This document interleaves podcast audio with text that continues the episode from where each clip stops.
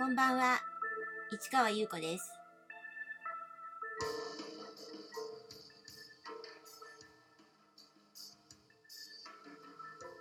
6月13日日曜日詩人はささやく152回目をお送りいたします日曜日は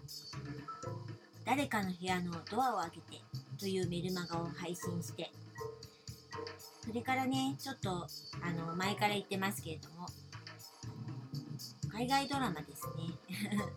それにちょっとね、えーずっとあの見続けてるんですけどこれがまた面白くてね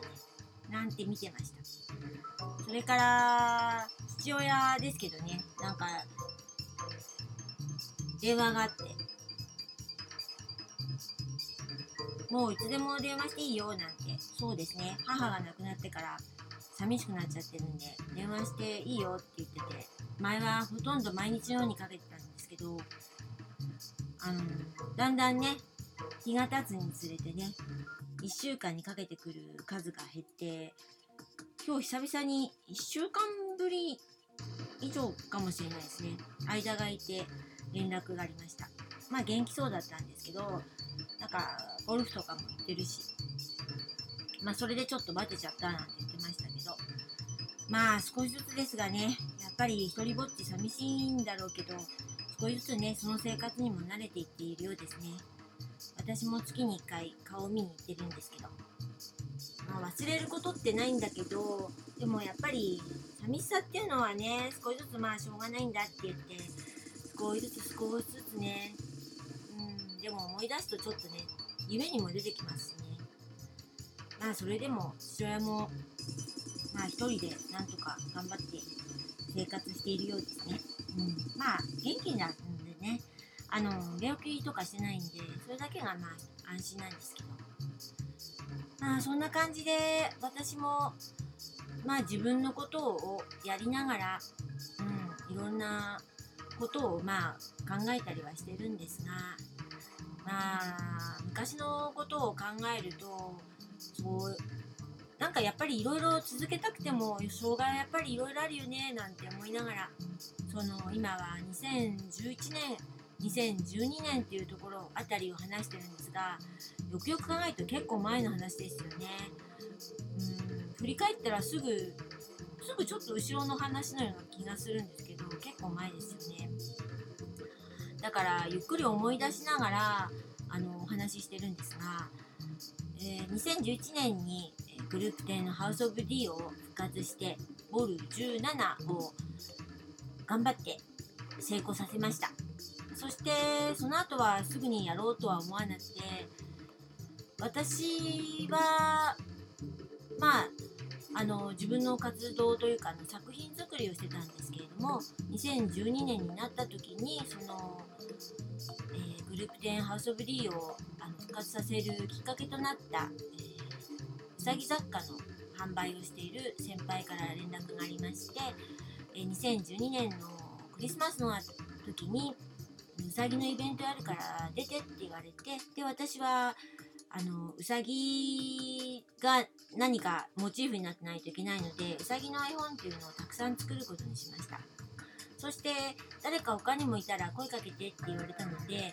まあでもどうしようかなって思ってた時なんですけれどもあの例の志田さんというねパソコンで絵を描くイラストをやを描いてる人なんですけどその人から連絡がありましてなんと彼はパソコンで描くだけじゃなくてあの実際にアナログにで手を動かして絵筆持って絵を描いてそれがねあの新人賞を取ったっていう話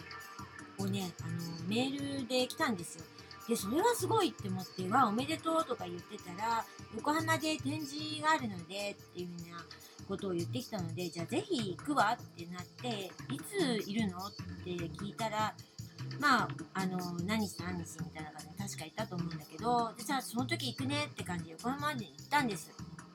で彼と話したら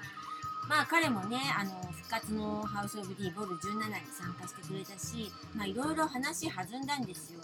まあれからどうしたとか。で彼もいろいろなあの絵の勉強をして先生についてあの書いてたんですって。そしたらそのなんか新人賞というかその展示のなんか